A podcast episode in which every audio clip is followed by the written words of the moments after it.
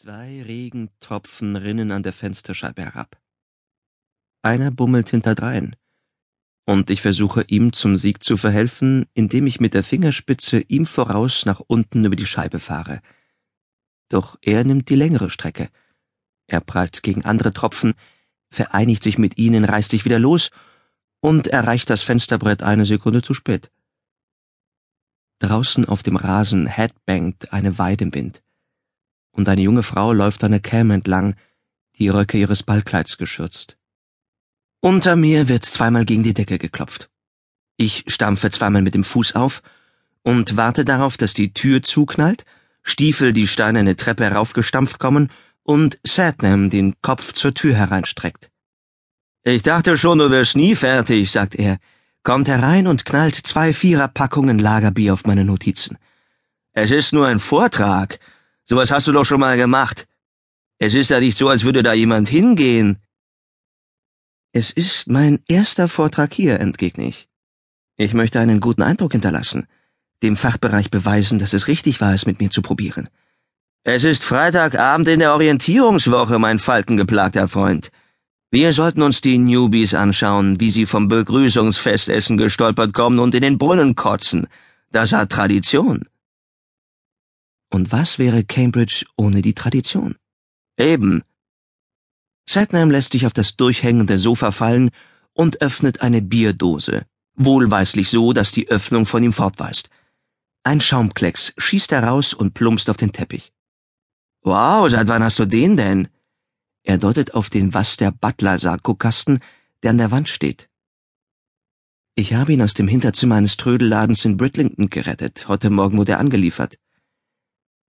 Satnam nähert sich dem Apparat mit einer gewissen Skepsis, nimmt einen alten Penny, der auf dem Gerät liegt, und steckt ihn in den Schlitz. Dann bückt er sich und späht ins Guckloch. Nach einer Weile dreht er sich zu mir um.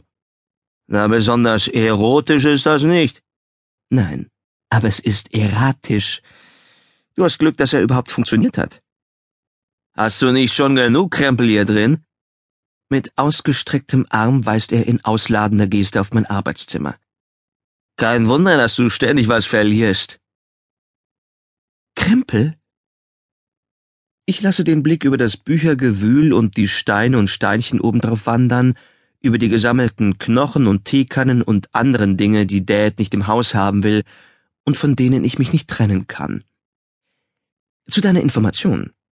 Dies sind hochbegehrte, extrem seltene Artefakte.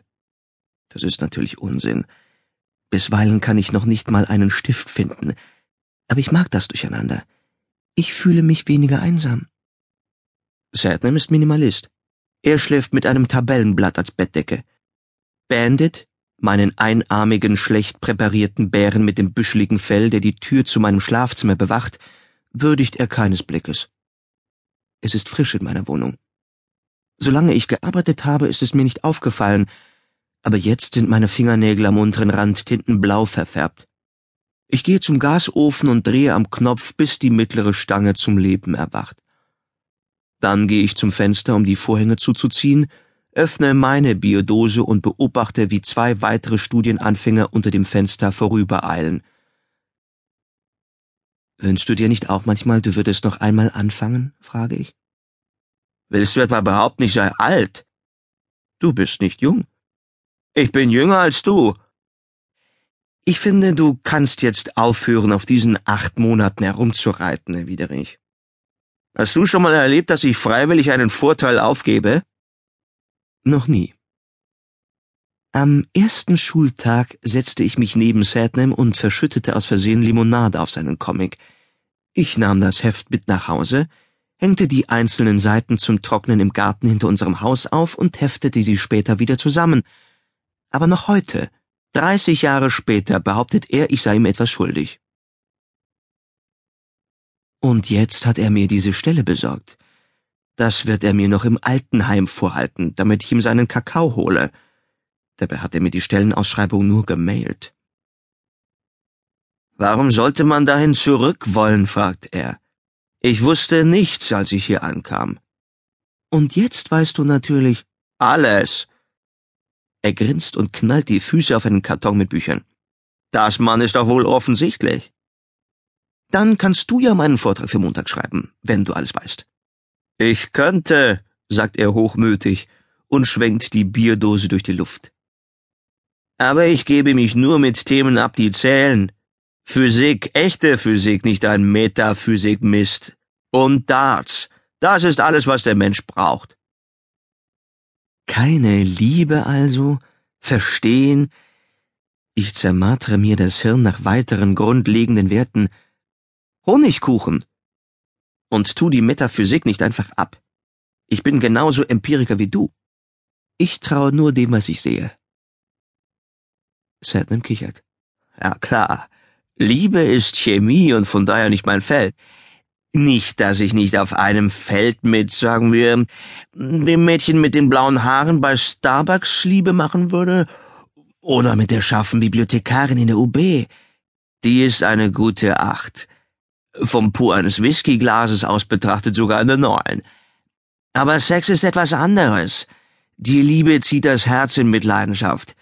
Nicht einmal du kannst das wieder in Ordnung bringen.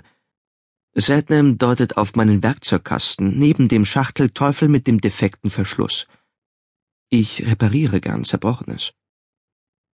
Nein, fährt er fort. Das Bedürfnis nach Liebe, Verstehen und Honigkuchen können nur arme Kerle empfinden, die miserabel Dart spielen, so wie du.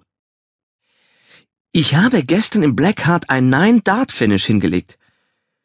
Ich hatte außerdem einen neun Pfeile Anfang und einen 15 Pfeile Mittelteil, aber das werde ich jetzt nicht erwähnen. Hast du die Pfeile, die ich dir gegeben habe? fragt er. Ich durchsuche meine Schreibtischschubladen, hebe Mappen hoch, blättere Bücher durch.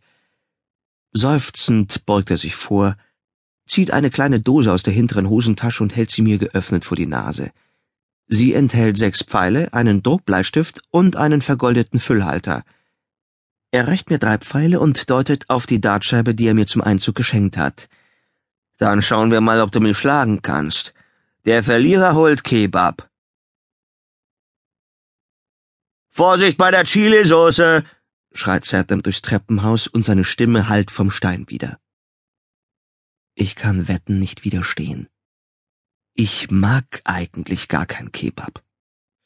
Die Fleischsäulen kommen mir vor wie eine groteske Spieldose mit einer Ballerina aus Lammfleisch, die zu blechernen Schlagern Pirouetten dreht und immer weiter schrumpft.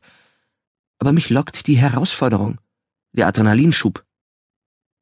Als ich um die Ecke auf den Great Court des Sepulchre College biege, bockt und buckelt mein Regenschirm, dann gibt er auf und schlägt um. Der Wind hält mir ein Messer an die Kehle und grapscht nach meinen Knochen. Satnam hat mich gewarnt, dass Cambridge Neuankömmlinge mit offenen, aber kalten Armen begrüße. Aber hielt ihn bloß